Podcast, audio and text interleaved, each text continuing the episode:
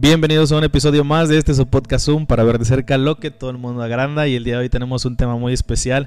El tema de hoy se llama, como ya lo pudiste ver, el primer llamado. Y para desarrollar este tema pues no me encuentro solo, ya saben que aquí en Zoom siempre tenemos invitados de lujo y pues el día de hoy me acompaña mi amigo y mi hermano en Cristo, Ángel Torres. Ángel, preséntate con los de Zoom. ¿Qué tal? Muchas gracias Brando por la invitación aquí al estudio y gracias por la oportunidad que me das de compartir la palabra eh, en la plataforma de Zoom y pues aquí estamos para darle. Así es, para darle con todo y pues nada, ya sabes que aquí es tu casa, eres bienvenido el día que quieras. Y pues bueno, para no hacerla tan cansada, pues vamos a ir de lleno, ya sabes que aquí nos vamos de lleno. Este, y pues el tema de hoy se llama el, primer, llamado, llamado. Pero primeramente vamos a ver el llamado, ¿no? Así es. Entonces, háblanos más de eso, por favor. Bueno, pues una de las cosas que, que escudriñando las, las escrituras eh, en lo que es... Eh, los versículos de Marcos en el capítulo 3, versículo 13. Y te voy a leer un poco de lo que dice aquí. Eh, se titula como la elección de los doce apóstoles. A ver, venga Y dice. Que es bastante conocido, ¿no? Así esa porción. Y dice: Después subió al monte y llamó así a los que quiso y vinieron a él. Y estableció a doce para que estuvieran con él y para enviarlos a predicar. Y que tuviesen autoridad para sanar enfermedades y para echar fuera demonios. Ok, ok. Bueno, pues aquí pues está muy claro. Jesús sube al monte. Más claro ni el agua. Así es, Jesús sube al monte. Y, él decidió llamar a ciertas personas, que en este caso fueron 12.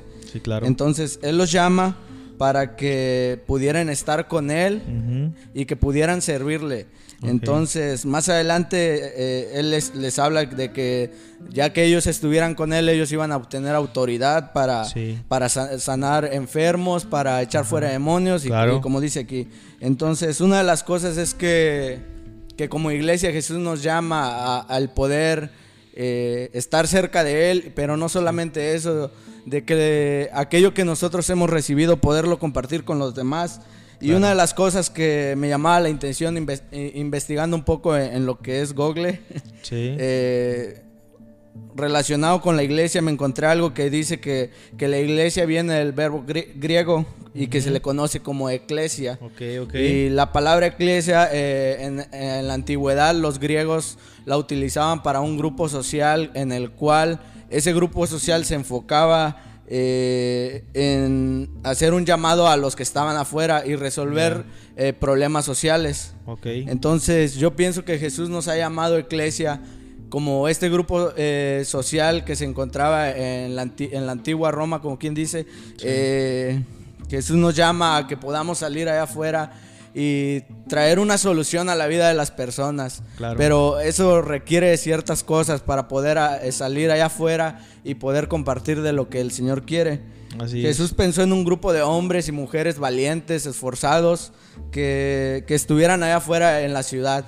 Sabes, hoy en día tal vez nos hemos centrado como iglesia al estar solamente recibiendo eh, y estar sentado en una silla cuando la necesidad es mucha allá afuera. Entonces, fíjate que Jesús, uno de, de los puntos que traigo es que Jesús sabía que no puedes meter una ciudad dentro de una iglesia. Pero fíjate que Jesús sabía que la, iglesia podía estar en, lo que era la ciudad. Entonces, ¿qué quiero decir con esto?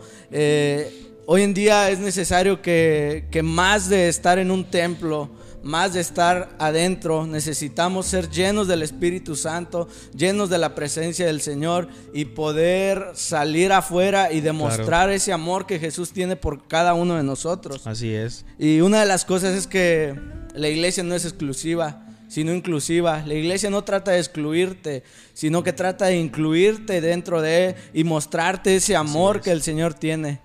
No sé qué opinas sí, no, claro que sí, tiene razón. tendemos, fíjate, tenemos esa manía por encerrarnos en una burbuja. llegamos a convertirla como en un club social. Nada más nosotros eh, hacemos como que cuadro chico, ¿verdad? Como decimos acá afuera, la raza. Hacemos un cuadro chico y nada más nosotros adentro y, salimos, reímos, compartimos, disfrutamos. A veces llevamos alimentos, convivimos, pero salimos de, nada más salimos de la puerta de la iglesia y nos encontramos a la gente, a los mismos vecinos de ahí de la iglesia. No les hablamos, no les compartimos, eh, hacemos cara como que de serios, como de que amargados, ¿sí me entiendes? Así es. Y, y, y, y lo que recibimos, y ya después, lo que recibimos del Señor, lo que recibimos ahí en en la iglesia, la palabra, la revelación, el poder, la llenura, pues nos quedamos nada más nosotros con él, no salimos, no impartimos más, ¿sí me entiendes? Así es. Este, entonces, tienes toda la razón, tenemos que salir. Jesús iba y enseñaba, claro que sí, al templo, pero también después se iba y estaba con los pobres, con los necesitados, estaba con los enfermos, andaba dando rondín de una ciudad a otra, o sea, y sus discípulos pues atrás de él. Y una de las cosas, fíjate que ahorita que mencionas esto, nos encerramos como iglesia y una de las cosas que Jesús nos enseña a lo largo del Nuevo, del Nuevo Testamento es de que Él preparaba a las personas y una vez que ellos tuvieran una preparación, ellos podían ir y el Señor les ordenaba que fueran en su nombre y echaran fuera demonios, sanaran enfermos así es, y, que estuvieran ahí porque el Señor es a lo que nos ha llamado como iglesia. Así es. Y es un, un solo llamado, una gran comisión a la cual el Señor nos ha llamado. Entonces, la gente necesita un salvador, no una iglesia. Así un salvador, alguien que, les muestre a, Cristo como es.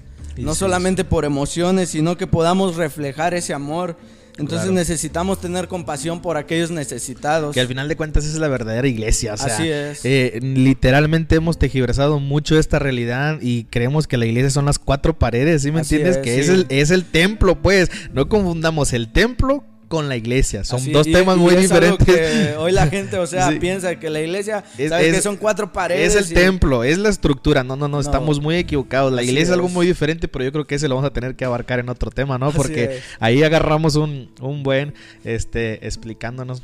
no, pues así es. Y es una de las cosas que Jesús nos llama. Eh, tú que me estás escuchando, Jesús te está llamando a que vayas allá afuera, ¿sabes? Hay una de las palabras que el Señor una vez me dio y que dice que la mies es mucha, malos los obreros Así la mies está ahí, no solamente necesitas salir y, compartir de ese amor. Y sabes, no hay más, momento más oportuno que ahora para alcanzar a aquellos para Cristo. Es, es necesario que salgas y prediques y, no solamente porque por decir soy un predicador, sino para que puedas compartir ese amor que Cristo te ha dado, porque lo que de gracia hemos recibido, de gracia hay que darlo. Claro. Así como dice su palabra. Así es, tenemos que compartir las buenas nuevas y al final de cuentas, pues eso no es exclusivo de un predicador nada más. Decimos que nada más el predicador es el que está apto.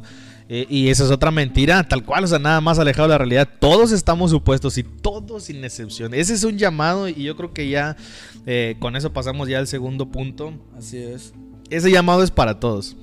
Ese llamado no es para alguien específico, ese llamado es para todos, ¿no? de cumplir la, la, gran comisión. Pero ya sabes, ya sabes, mi Pepe, que aquí le ponemos zoom a todo. Entonces hoy le vamos a dar zoom y, tratamos siempre de, ver más de cerca cosas que pasamos por alto, cosas que ignoramos algunas de las veces. Y, aquí hay algo que se me hace que, eh, hemos podido discernir que precisamente se está pasando por alto. Entonces hay que ponerle zoom, hay que de ver de cerca esta porción de la escritura porque mira lo que dice, estamos hablando precisamente de, de la elección de los doce, estamos hablando del llamamiento que ellos tenían, que era este para tener autoridad, para sanar enfermos, ¿no? Para compartir su palabra y todo eso. Pero dice aquí en el versículo 14 del capítulo 3, dice, y estableció a doce para que estuviesen con él. Y para enviarlos a predicar, ¿sí me entiendes? Aquí me gustaría a mí dividir en dos partes, para que estuviesen con él para enviarlos a predicar. ¿Sí me entiendes? Entonces, vamos a regresarnos a la raíz del problema. Vamos a, ponerle sumi a esto y vamos a aceptar esta realidad, porque es una realidad desafortunadamente que hemos ignorado en la primera parte y es que estuviesen con él. Y es a donde vamos. Y precisamente por eso el tema, el primer llamado el primer llamamiento, el primer llamado que Él les hizo era para que estuviesen con Él. Primero estás con él y después él les dio la autoridad. Primero estuvieron con él, después entonces ya los envió a sanar enfermos, a echar fuera demonios, a predicar. Después los envió a, los 70, ¿no? Por delante de él pero primero tuvieron que estar con él. Y es, esa es una de las causas precisamente que no tengamos a muchos como es eh, cumpliendo el llamamiento, no tengamos a muchas personas desafortunadamente que como iglesia no estemos compartiendo las buenas nuevas, simple y sencillamente porque nos hemos brincado el primer paso. Nos hemos brincado el primer paso de estar con Él. cuando tú estás con Él, cuando tú estás con Jesús, se nota, se hace visible, el hambre por las almas te quema por dentro, si me entiendes?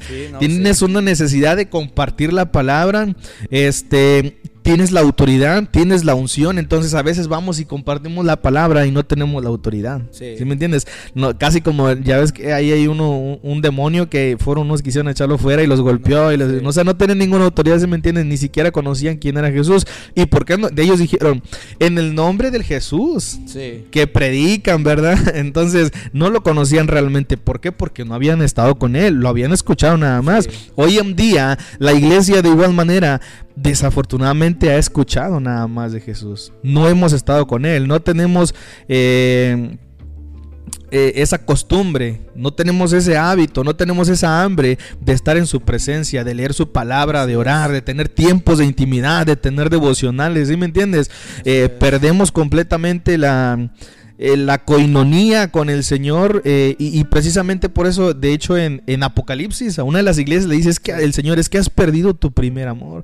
y eso es. lo que nos pasa. Si no estamos con Él, no tenemos hambre por las almas, no tenemos autoridad, no tenemos la unción, no tenemos nada. Y por eso hemos dejado de ser efectivos. Por eso no hemos podido demostrar un evangelio de poder. ¿Me entiendes? Y por eso no tenemos el hambre, por eso tenemos un corazón indolente que no siente, que no se preocupa por las almas, que no quiere ir a hacer campañas, que no quiere ir ni a predicarle al vecino.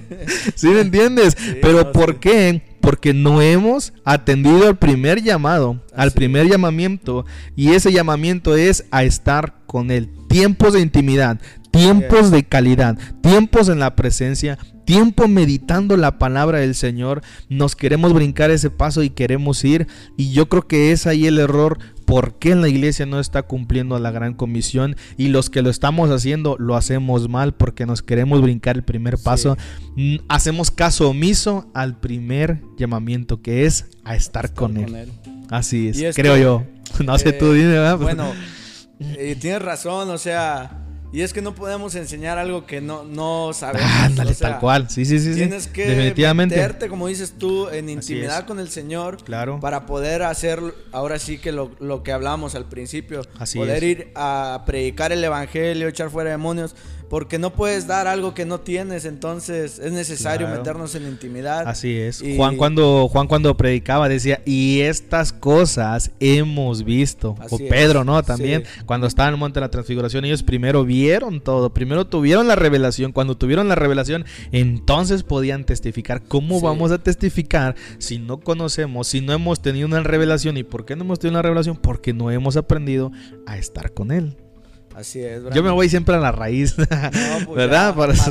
Sí, sí, sí, claro. Entonces yo creo que con eso ya nos vamos, ya quedó más que claro. Este, cierra, no sé qué. Sí, pues necesitamos hoy en la actualidad ser una generación 24/7, eh, una generación que se meta con el Señor y que ahora sí que tratemos de meternos en intimidad con Él y que, y que podamos de, ese, de lo que de gracia hemos recibido, de gracia demos, porque es algo muy importante hoy en día poder bendecir a los demás con el amor de Cristo, porque hay tanta necesidad, como les decía hace rato, la mies es mucho, mas los obreros pocos. Entonces, quiero acabar con este versículo que que dice, el reino de los cielos sufre violencia y solamente los violentos lo arrebatan. Así que si tú eres un violento y que tienes ese celo por compartir el, Evangelio, es tiempo de que lo hagamos y que podamos ahora sí que, que traer las, las almas para Cristo. Así es, hay que predicar, hay que trabajar, este, estamos en tiempos proféticos, estamos viviendo los últimos tiempos. Nuestro Señor Jesucristo, pues gloria a Dios, está a las puertas, está llamando. Tenemos que afirmarnos, tenemos que predicar, tenemos que compartir eh, las buenas nuevas, tenemos que compartir el Evangelio, pero mm, sin dejar eh, de lado, sin omitir el primer llamamiento que es a estar con Él. De ahí se deriva todo. Esto fue todo por hoy, espero que les haya gustado. Sabemos que es de bendición, no tenemos la menor duda.